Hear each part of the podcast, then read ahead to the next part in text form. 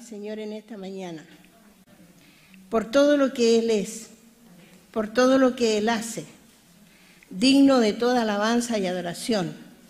No hay otro Dios fuera de Él. Y aunque, como decía nuestro hermano Miguel cuando comenzó, tan corto el comienzo del Génesis y tanta gente que no reconoce quién es Dios. Todas las mañanas se levantan, se miran en el espejo, en el baño, supongo que todos tenemos espejo, y tenemos que darle gracias a Dios por la maravilla que Él creó, porque somos lo que somos y estamos como estamos, y tenemos las características que tenemos porque Dios nos hizo así. Y cuesta tanto reconocer lo que Dios es. Pero gracias al Señor, gracias por darme este privilegio, este honor, porque es un privilegio y un honor. Y como dijo nuestro pastor Elías el domingo pasado, uno tiembla aquí, no de miedo, sino es un temor reverente frente a su santidad, frente a lo que significa entregar la palabra del Señor, porque es una tremenda responsabilidad. Doy gracias a Dios porque puedo estar aquí, ¿no es cierto?, en compañía de mi esposo amado y acaba de llegar mi hija con mi nieto también regalón aquí, ¿no es cierto? Gracias al Señor por todo lo que Él nos da. Y a pesar de todo lo que hemos vivido, de todas las circunstancias que hemos pasado, de todas las situaciones que todos los días nos encontramos, Dios sigue estando sentado en el círculo de la tierra y al tanto de todo lo que ocurre. Nosotros como hijos de Dios estamos al tanto por su palabra y no podemos dudar de que estamos en el último tiempo de esta era de la gracia, esperando que el Señor determine cuándo será el día que tengamos que ir con Él. Dios nos ayude en esta mañana. Por eso cuando el pastor Elías me llamó para decirme si podía yo entregar la palabra hoy día, primero me sorprendió mucho, pero eh, después le pregunté sobre qué habría que predicar, sobre qué habría que hablar. Y él me dijo lo que Dios ponga en tu corazón. Un tanto complicado, pero también peligroso, ¿no es cierto? Porque uno podría decir muchas cosas. Pero en oración me avisó, un mes antes, así que me dijo, tienes un mes para prepararte. Gracias al Señor por eso. Y empecé a, a pensar, pues, sobre qué, de qué manera. Y cuando uno ve las noticias en la televisión, las escucha por la radio, eh, no puede menos que pensar que nosotros como hijos del Señor somos bien importantes y bien especiales en este tiempo, hermano. Y la palabra del Señor en muchas partes nos habla acerca de ser santos. Por eso eh, quise poner este título, separados para ser santos. Tenemos que ser hijos santos para Dios. Tenemos que ser hijos santos para Dios. Por eso que el versículo clave aquí dice, el Señor Jesús en esta maravillosa oración que hizo antes de ir a la cruz. Él se preocupó todo el tiempo de nosotros en realidad. Desde que Dios le asignó la tarea a los cielos, Él estaba pendiente de eso, ¿no? Esperando cuándo sería el tiempo. Y cuando vino el tiempo, Jesús apareció. Y entonces él vivió como uno de nosotros, pero le pidió al Padre antes de ir a la cruz. Él, ya conocía lo que nosotros íbamos a hacer, los que íbamos a estar aquí, porque Él nos hizo. Y por eso dice Él, Él habla de santificar, dice, y por ellos yo me santifico a mí mismo, para que también ellos sean santificados en la verdad. Como se decía anteriormente, la verdad es el Señor Jesucristo. Pero también la verdad la encontramos en su palabra. Y mientras más escudriñamos la palabra, mientras más leemos la palabra, mientras más estudiamos la palabra, más eh, resulta fácil entender lo que el Señor estaba orando aquí. Nosotros sin esta palabra sin estudiarla, sin escudriñarla, sin atesorarla y sin practicarla, difícilmente podríamos llegar a ser santos. Por eso el Señor dice, y por ellos yo me santifico. ¿Qué, necesidad tenía Él de santificarse si Él era santo? Sin embargo, él obedeció y dice, yo me santifico a mí mismo para que también ellos sean santificados en la verdad o en o en tu palabra. Pero ¿qué significa santificar? Desde el Antiguo Testamento nosotros empezamos a ver esa palabra, ¿no es cierto?, santificar. Según los escritores, santificar significa separado, apartado para Dios y su propósito. Según la Biblia, ser santificado es ser hecho santo. Mire, cuando uno empieza a leer estos pasajes vienen a la mente otros pasajes, ¿no? Y en el Salmo 139 un versículo muy favorito para mí que dice, mi embrión vieron tus ojos. Pero fíjese que más allá del embrión que era yo cuando fui concebida por mi madre, Dios ya me vio allá en la eternidad y sabía quién era yo, aunque mis padres no lo sabían. Y no supieron sino hasta cuando yo nací, porque en ese tiempo no había nada que le dijera que iba a ser el bebé, ¿no es cierto?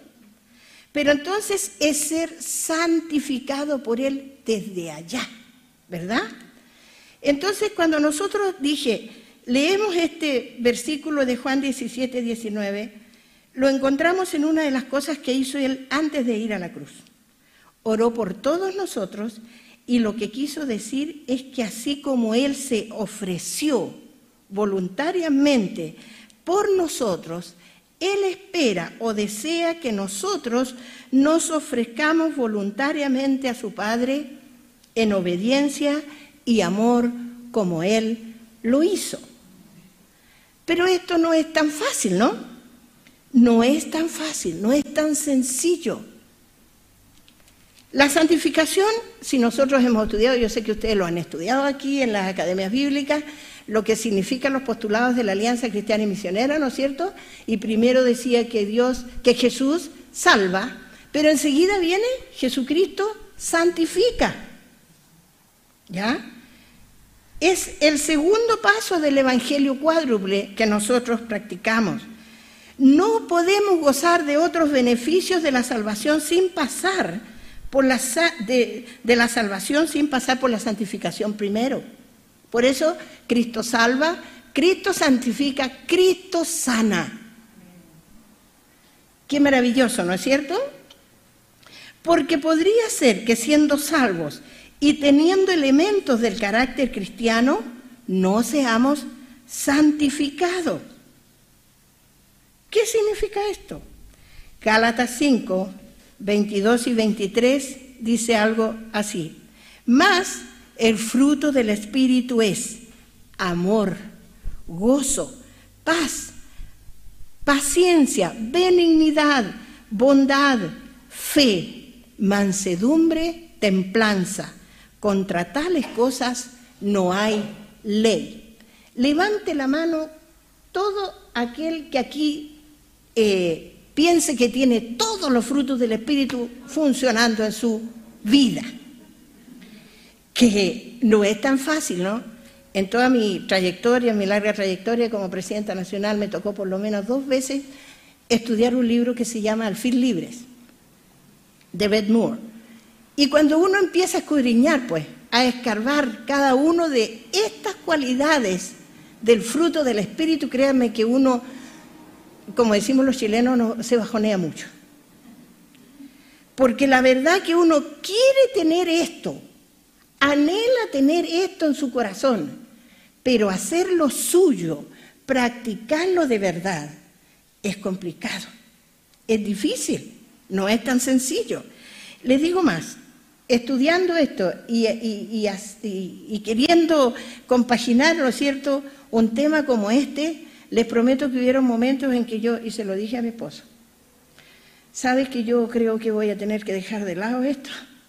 Porque yo empiezo a examinarme a mí misma, pues, y ponía cuidado en todo lo que hacía aún en la casa. Y le prometo que es una lucha tremenda mantenerse a raya con la carne de uno y buscar hacer la perfecta voluntad de Dios en lo que hacemos, aún en nuestro diario caminar. Por eso cuando, cuando habla aquí de santificación, no es tan sencillo. Esto es un caminar largo por la vida. Por esa razón es que quiero compartir con ustedes un par de cosas que no son santificación. Primero, santificación no es regeneración, porque no es conversión. Y aunque ser salvo es lo más grande y bendita cosa para llegar a ser un cristiano y nos trae un tremendo gozo al corazón, sin embargo, el alma debe entrar en plena santificación. El alma es el asiento de nuestras emociones. Se parecen, pero no son iguales. La regeneración es el principio, pero no es la plenitud. Tampoco es moralidad, ni tampoco algo que pertenezca al carácter. ¿Qué es lo que es eso? Tenemos un esquema psicológico con las particularidades dinámicas de cada uno de nosotros, que son la personalidad y el temperamento. Y vaya qué poderoso eso en nosotros. Cada uno de nosotros tiene un carácter y un temperamento. Y en el libro La mujer sujeta al espíritu también hay una, una cantidad de cosas eh, dependiendo de todos los temperamentos. Yo por lo menos estudié cinco. Y cada uno de nosotros tiene uno o dos de esas cualidades. Y esas luchan en nosotros, pues. Entonces no es ser moral, porque hay mucha gente que no es convertida y que tiene una moral muy alta. Son personas muy amorosas, muy bondadosas, ah, caritativas, no molestan a la gente. A veces yo diría, ni nosotros tenemos esas cualidades. Pero no es moralidad ser santo no es moralidad. Hay mucho de estima en la vida humana que no es santificación. El hombre no puede construir un buen carácter sin pasar por la dura prueba para perfeccionarla.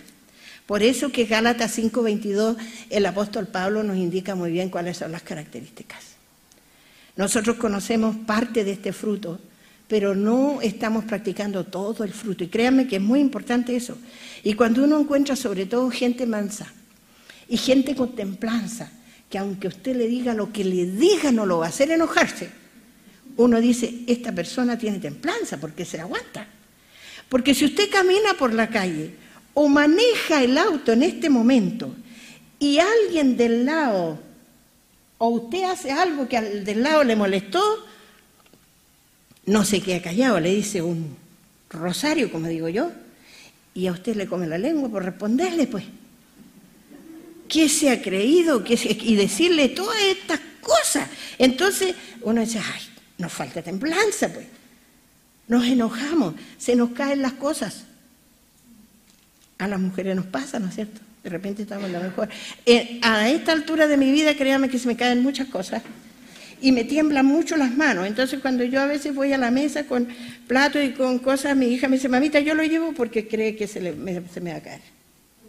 Porque ya me cuesta manejar esa parte, ¿no? Pero el carácter de un cristiano o una santificación en la vida tampoco es la moralidad, porque uno lucha con su carácter y con su temperamento. Tampoco no es nuestra propia obra y menos nuestros propios esfuerzos. La Biblia dice que no es por obras para que nadie se gloríe, pues. Porque si es así, entonces, pobrecito de nosotros, los que no tenemos mucho para darnos, ¿cierto? No tendríamos ninguna posibilidad. Y si tuviéramos mucho y todo, ¿qué dice la palabra? Aunque tuviera todo y diera todo, ¿qué tengo que decir? Siervo inútil soy, porque hice solo lo que tenía que hacer. Entonces, Tampoco es nuestra propia obra. Tampoco es la obra de la muerte. Morirnos tampoco nos santifica. Porque el pecado no está en el cuerpo, pues, está en el corazón, en el alma y en la voluntad. El enemigo, el diablo, hizo esa tarea muy bien hecha con Eva en el jardín del Edén y Eva contagió a su esposo, ¿no? Entonces, eso quedó para siempre ahí. La santificación es un acto deliberado que exige momentos de calma de parte de la facultad del hombre, cuando digo del hombre en, en general, ¿no es cierto? Hombre y mujer, en pleno ejercicio del Espíritu Santo, usted se siente contristado, se sienta, recapacita y le pide perdón al Señor. Por eso que dice que es un acto deliberado, que exige momentos de calma. Qué interesante eso hoy día que casi no existe la calma, ¿no?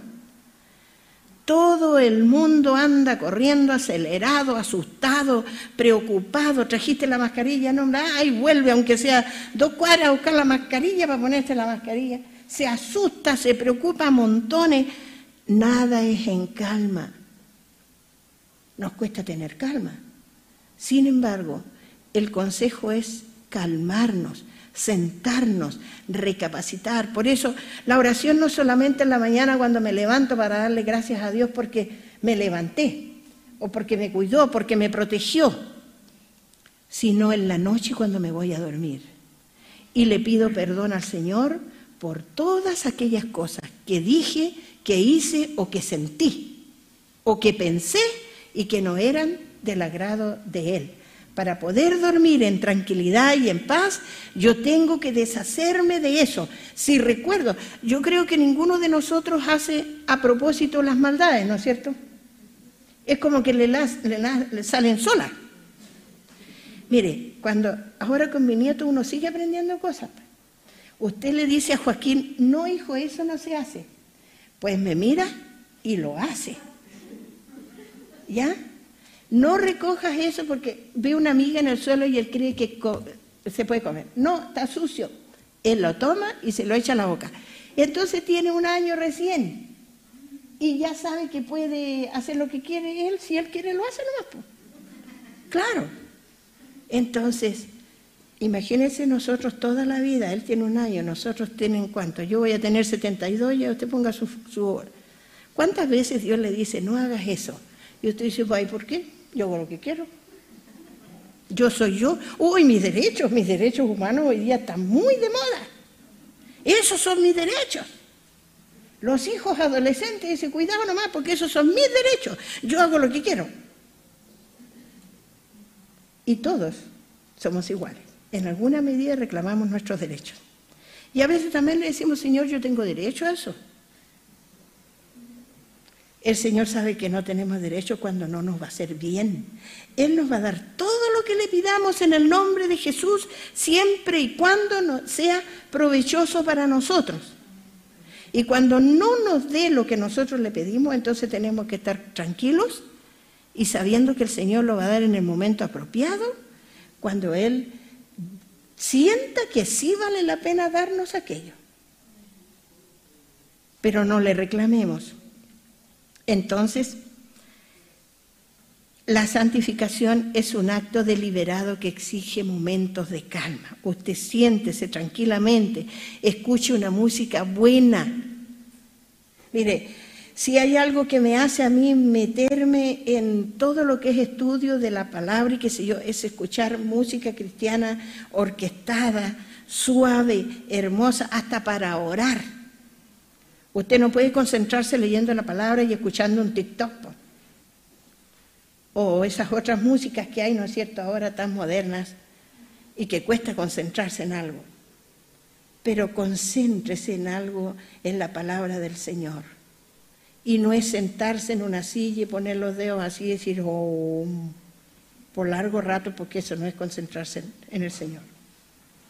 La Biblia dice que ser santificado es ser hecho santo lo cual es ser separado, apartado para Dios y su propósito. Mire, cuando uno lee la escritura y dice que Dios te escogió desde antes y te hizo con un propósito, aunque usted se arranque del propósito, aunque usted no quiera realizarlo, Dios lo va a poner ahí porque lo hizo para eso.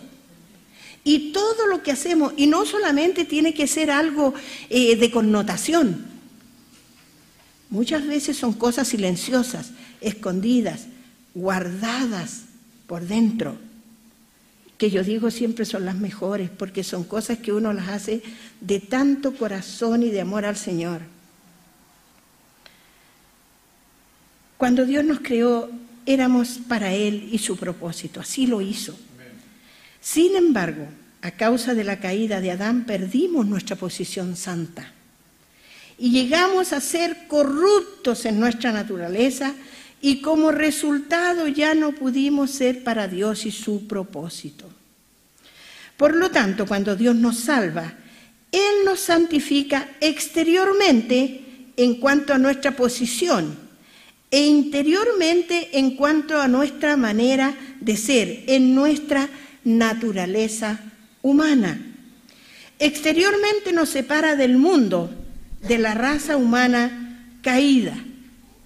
Cuando usted se convierte, yo no tengo mucha experiencia en eso porque yo nací en un hogar cristiano, me crié dentro de la iglesia y no compartí muchas cosas eh, mundanas. Un padre bastante severo con las cosas. Usted me ve ahora con el pelo muy cortito, pero mi padre jamás nos cortó el pelo porque dijo que las niñitas cristianas no se cortaban el pelo. Entonces uno tenía que estar vestida como ellos decían, ¿no es cierto? En ese tiempo no había que hacer nada de eso, pero exteriormente la persona que tuvo o que ha tenido una vida lejos del Señor se convierte a Cristo, siente el cambio, pues, siente lo que significa ser un hijo de Dios. Y, tampoco significa que yo como hija de cristianos y, y criarme en la iglesia no tenga que convertirme. Y yo me convertí, fíjese, a los 16 años, a los 17 me bauticé y a los 18 me casé y seguí así sucesivamente. Tenía 16 años, yo pude haber hecho mi decisión antes. Yo tengo la experiencia de mis hijos varones, que uno se convirtió a los 7 y el otro a los 6, y se convirtieron pues.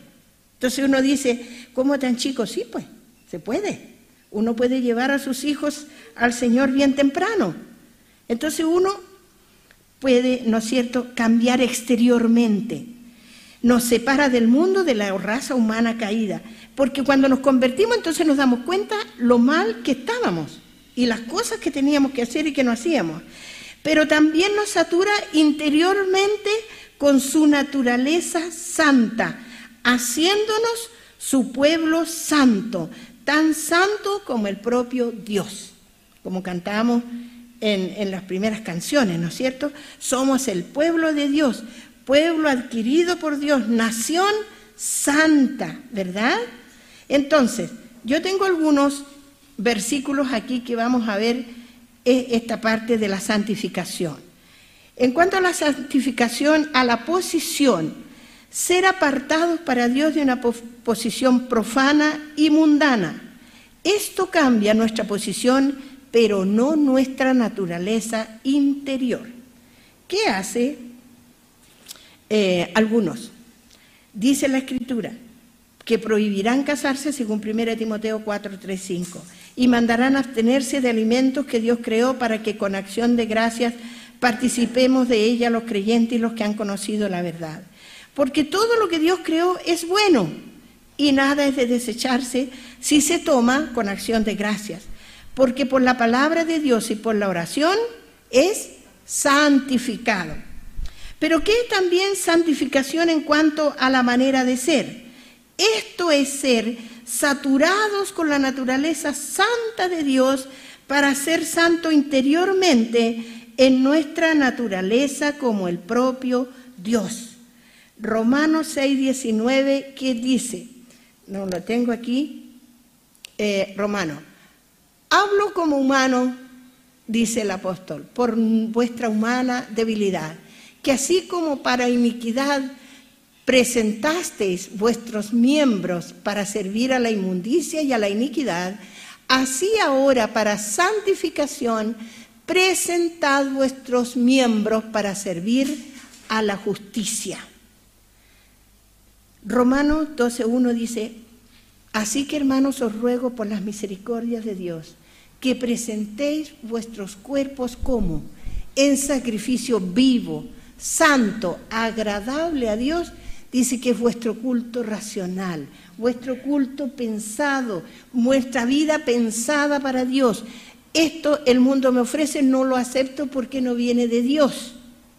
Lo que viene de Dios es lo que yo acepto. Eso es presentar, y aunque nos duela, aunque nos cuesta no hacer algunas cosas que nos gustaría mucho hacer, pero no lo hacemos, y eso significa presentar nuestros cuerpos en sacrificio vivo, ¿no es cierto?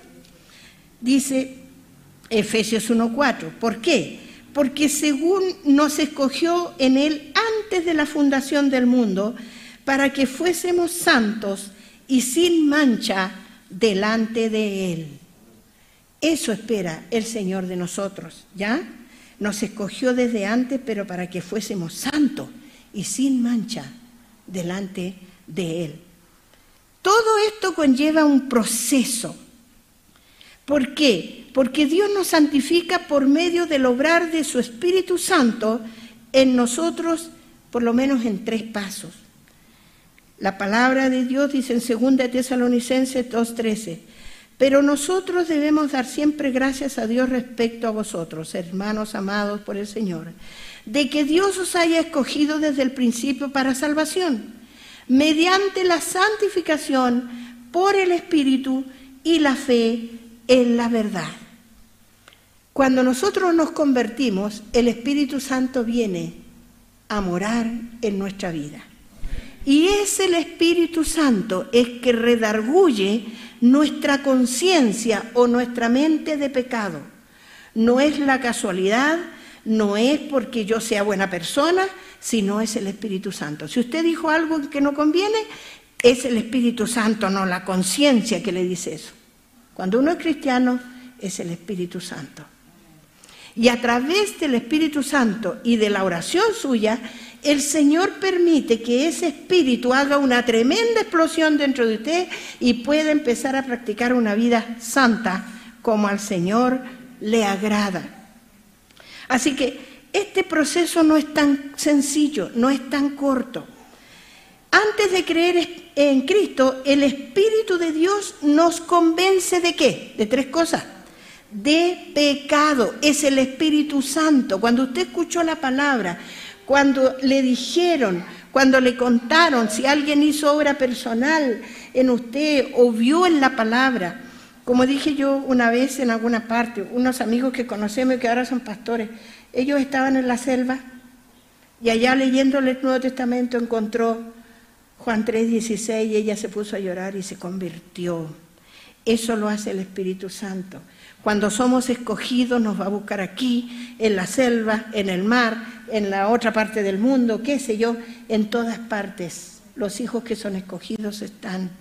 Nos convence de pecado, de pecado, de justicia y de juicio.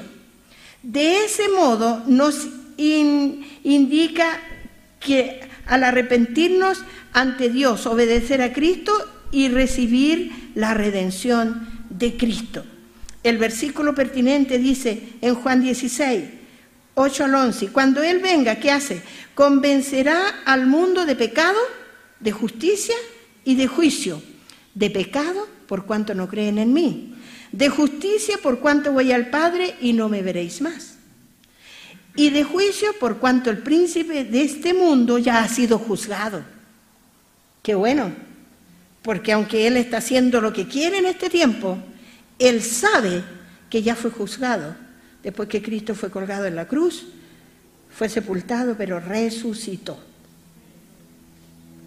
Y Él sabe el fin que le espera y está aprovechando nomás este tiempo, tomando la mente y el corazón de mucha gente.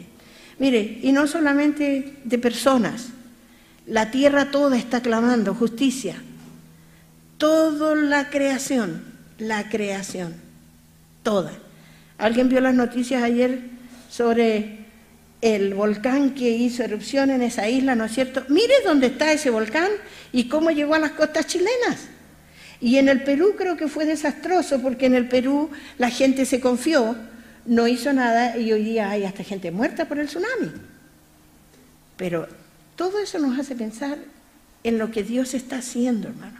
Y para nosotros los hijos de Dios no estamos en, oscuridad con relación a la venida del Señor. El Señor nos está gritando. Son campanas, son trompetas. Yo vengo, yo vengo, yo vengo. Y para eso yo tengo que santificar mi vida todos los días. Porque el Señor va a llevar una iglesia santa. Cuando creemos en el Señor y somos bautizados, somos separados del mundo para Dios por su sangre redentora. Y Dios nos traslada de Adán a Cristo y de ese modo nos santifica en cuanto a la posición. En Hebreos 13, 12 dice, por lo cual también Jesús, para santificar al pueblo mediante su propia sangre, padeció fuera de la puerta. El Golgota estaba fuera de las puertas de Jerusalén. Él padeció todo allí, sufrió, ¿no es cierto? Él estaba angustiado, afligido en gran manera por lo que estaba sucediendo. Pero él sabía que tenía que ser obediente y para que nosotros fuésemos rescatados, limpiados y cambiados de nuestra manera de ser, él tenía que padecer aquello. No se haga mi voluntad, sino la tuya, dijo el Señor, ¿no es cierto? Después que somos regenerados por medio de nuestra fe en Cristo, el Espíritu Santo que mora en nosotros continúa santificándonos en nuestra manera de ser durante toda nuestra vida cristiana, impartiendo diariamente en nosotros su vida y naturaleza santa hasta que todo nuestro ser, espíritu, alma y cuerpo sea santificado. Por esa razón nosotros cuando nos morimos nos volvemos gusanos y tierra, polvo, pero cuando el Señor nos llame a su presencia vamos a ir con otro cuerpo, un cuerpo glorificado, santificado, diferente, vestidos de lino fino, resplandeciente, la naturaleza santa, porque en el cielo no entra el pecado. Solo los que son santificados entrarán en la presencia del Señor. ¿Es difícil eso? Es difícil, pero no es imposible. Por eso le digo todos los días, estudiando, leyendo los pasajes y todo lo demás para hacer esto, decía, Señor, tanto que me falta, tanto que me falta, tanto que me falta. Y venía algo, porque mire, ese es el león rugente que está ahí, pues. Venía él y, y me rugía, ¿no? Ah, ¿qué? Incluso tú no eres, tú no puedes hacer eso, tú no puedes decirlo. ¿Quién pone eso? El enemigo a nuestras almas. Pero para eso está la oración. Señor, ayúdame, ayúdame, fortalece mi fe y ayúdame para poder hacerlo, ¿no es cierto? En Tesalonicenses, 1 Tesalonicenses 5:23 dice, y el mismo Dios de paz os santifique por completo Mire, y todo vuestro ser, espíritu, alma y cuerpo, sea guardado como irreprensible para la venida de nuestro Señor Jesucristo. Por eso cuando usted está pasando por una dificultad, por una prueba, no se sienta, no se enoje con Dios. Dios está cambiando en nosotros alguna cosa. Hay algo en nuestro carácter, en nuestro temperamento que debe ser cambiado y a veces de la única forma que va a ser cambiado es haciendo lo que está haciendo. Nos enseña a través de nuestra vida, de nuestro andar diario, de cómo debemos ser. Que alguien tenga que decir, los que trabajan o los que estudian, oye, tú eres diferente, ¿por qué tú piensas distinto? ¿Por qué tú actúas diferente? Oye, dile a la persona, póngalo en su lugar nomás porque así es la gente ahora. Pero usted es un hijo, una hija de Dios, y las formas de ser tienen mucho que decir acerca de eso. Incluso en uno de nuestros devocionales, un, sabio escritor decía, mantenga un stock de tarjetas con versículos bíblicos muy bonitos y si no puede hablar, reparta eso y dígale a la gente, lo que Dios espera y lo que Dios quiere hacer y cuánto le ama a Dios. Esas son cosas que ayudan a nuestra santificación. Sigue diciendo la palabra del Señor, ¿para qué? Para santificarla, habiendo purificado en el lavamiento del agua por la palabra. Ya dijimos, ¿no es cierto? Ahí en Juan 17, 17 dice, santifícalos en tu verdad, tu palabra es verdad. Esta palabra de Dios, esta palabra de Dios es la que nos lava, la que nos limpia todos los días. Todo, y pareciera que cuando usted lee, de pronto a, mí me parece así, cuando estamos en un devocional, estamos viviendo alguna situación, aparece el versículo que da justo en eso. Y uno dice, pero ¿cómo? Esta persona lo escribió hace cuánto, pero ahí está. Dios quiso mostrarle a usted cómo tiene que hacerlo para cambiar actitudes y formas de vida que agraden al Señor y lo haga más santo, ¿no es cierto? Santifícalos en tu verdad, tu palabra es verdad. ¿Para qué es eso? Para presentársela a sí mismo como una iglesia gloriosa, que no tuviese mancha ni arruga ni cosa semejante, sino que fuese santa y sin mancha. Ahora, puede ser que usted diga, ay, entonces yo no tengo, ¿cuándo irme al cielo? No me voy a ir, cuando venga el Señor no me voy a ir. No, pues todavía tiene tiempo.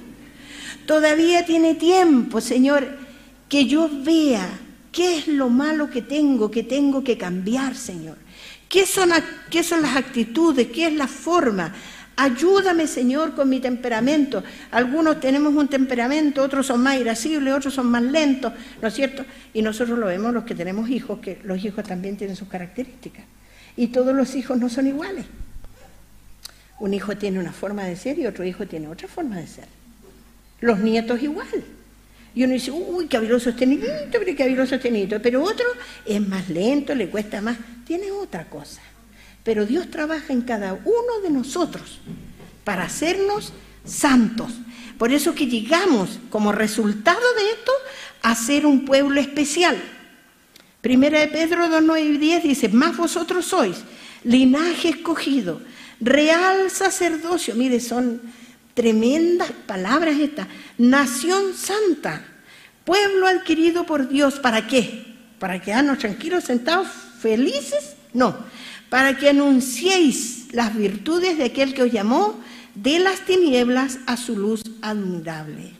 Vosotros que en otro tiempo no erais pueblo, pero que ahora sois pueblo de Dios, que en otro tiempo no habíais alcanzado misericordia, pero ahora habéis alcanzado misericordia, dice la palabra de Dios ahí en Primera de Pedro.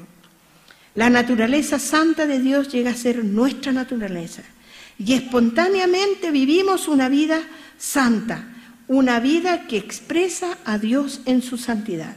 Si hacemos algo, si cometemos algo, el Espíritu Santo nos redarguye, Primera de Pedro 1, 15 y 16 dice, sino como aquel que os llamó es santo. Sed también vosotros santos en toda vuestra manera de vivir. Porque escrito está, sed santos porque yo soy santos. Llegamos a ser los hijos de Dios. Fíjese, hermanos de Cristo. Él es nuestro hermano mayor. Y así cumplir el propósito por el cual Dios nos escogió y nos predestinó. Efesios 1, 4 y 5 dice, según nos escogió en él antes de la fundación del mundo, para que fuésemos santos y sin mancha delante de él, en amor habiéndonos predestinado para ser adoptados hijos suyos por medio de Jesucristo, según el puro afecto de su voluntad. Llegamos a ser entonces la novia gloriosa de Cristo, santa y sin mancha ¿Cómo?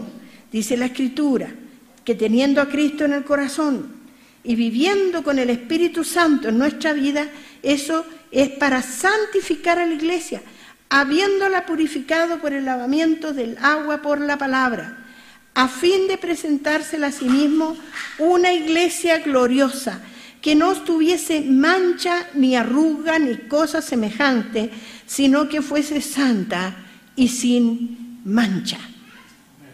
Esa es la, la esposa del Cordero, la iglesia de Cristo.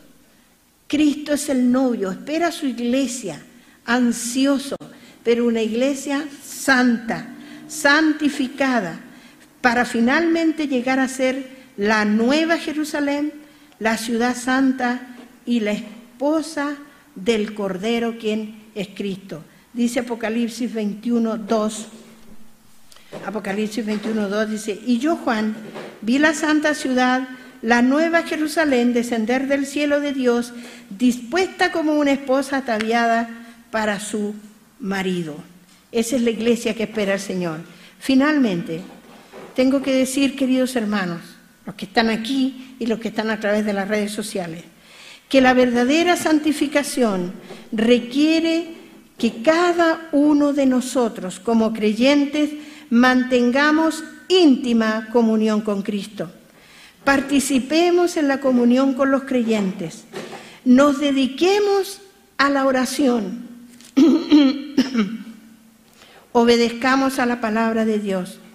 Seamos sensibles a la presencia y al cuidado de Dios. Amemos la justicia y odiemos la maldad. No es malo odiar el pecado, no es malo odiar la maldad. Eso es lo que debemos sacar de nosotros. Debemos amar a Dios y a los seres humanos que no tienen a Dios para traerlos a Dios. Le, demos muerte al pecado y nos sometamos a la disciplina de Dios para que seamos obedientes a Dios y seamos llenos del Espíritu Santo teniendo en cuenta que esto es un largo proceso en donde el creyente continúa dándole muerte a los malos hábitos. Todos los días, hermano, todos los días darle muerte a los malos hábitos de la carne, eso que nos empuja hacer lo malo, que nos, nos lleva a hacer lo malo. Fíjese usted en la gente que no tiene Cristo en su corazón todo lo que hace y lo que son capaces de hacer. Y usted le pregunta si está arrepentido y dice que no porque eso tenía que hacer, porque esos son nada más que sus derechos y está peleando por sus derechos. No importa que haya dejado el montón de cosas desparramadas, ¿no es cierto? Nosotros no somos así, hermano. Debemos continuamente darle muerte a los malos hábitos de la carne. Nos vamos transformando a la semejanza de Cristo cuando somos capaces de ver que Dios está orando en nosotros. Y aunque nos duela, aunque nos duela, tenemos que soportar porque en eso el Señor quiere que cambiemos. Nos hace crecer en la gracia, la gracia sublime de Dios, maravillosa gracia que nos mantiene aquí. Todos los días despertamos por pura gracia, ¿verdad? Y por darnos mayor amor para Dios y las demás personas que nos rodean. Y reitero Romanos 12, 1 y 2. Así que hermanos, os ruego por la misericordia de Dios que presentemos nuestros cuerpos en sacrificio vivo, santo y agradable a Dios. Que Dios nos bendiga y podamos nosotros mantener una vida santificada